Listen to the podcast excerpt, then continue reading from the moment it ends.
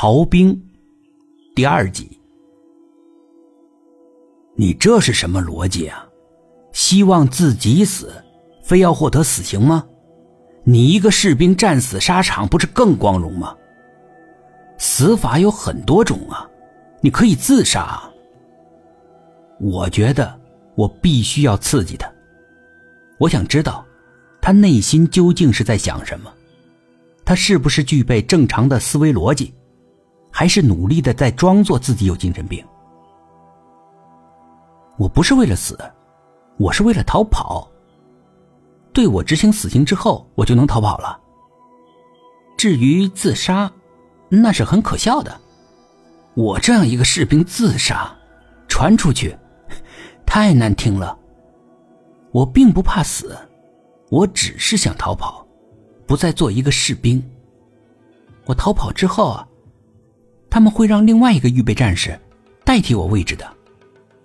或许那个预备战士很想取代我的位置，等了很久了。我逃跑，他替代，这不是两全其美的事情吗？我试图理解他说的这些话。但是有矛盾的地方啊！对你执行死刑后，你就能逃跑？你都死了，怎么逃跑啊？你是说有人会包庇你？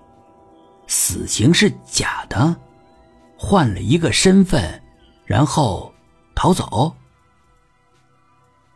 不是，对我执行死刑之后，我死了，但我逃跑了，因为我违反了军纪。明白吗？会被开除军籍的。我觉得呀，他可能是指死之后精神解脱了、升华了、上天堂了。我决定把他这条路给堵死，看看他究竟隐藏了什么样的真实想法。从他的表情上，我能够判断出他在努力的隐藏一些什么，很怕无意中泄露。你杀死自己的母亲，这是什么性质的事件？你知道吗？这不是简单的杀人，你杀的是自己的母亲。仅凭这一点，你死之后不会有好结果的，肯定要下地狱的，知道吗？我的母亲早就死了，在战争中，他们设法杀死了我们这些战士的家人。我的母亲是被敌人杀死的，我不可能去保护她，因为我要去战场战斗。我们这些士兵付出了多少，你知道吗？你在这里说的这种话真的很可笑的，你知道不知道？我拿起那份关于他的资料。如果像你说的，你的母亲早就被杀了，那为什么资料上说在你逃亡的期间，杀死了自己的母亲？这么说，这份资料是假的，或者说与事实不符。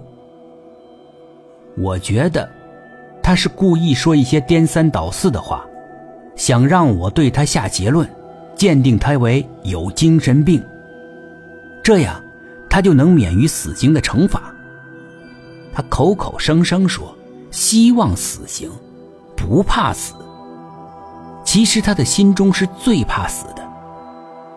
否则，他为何从战场中逃离，成为一个逃兵呢？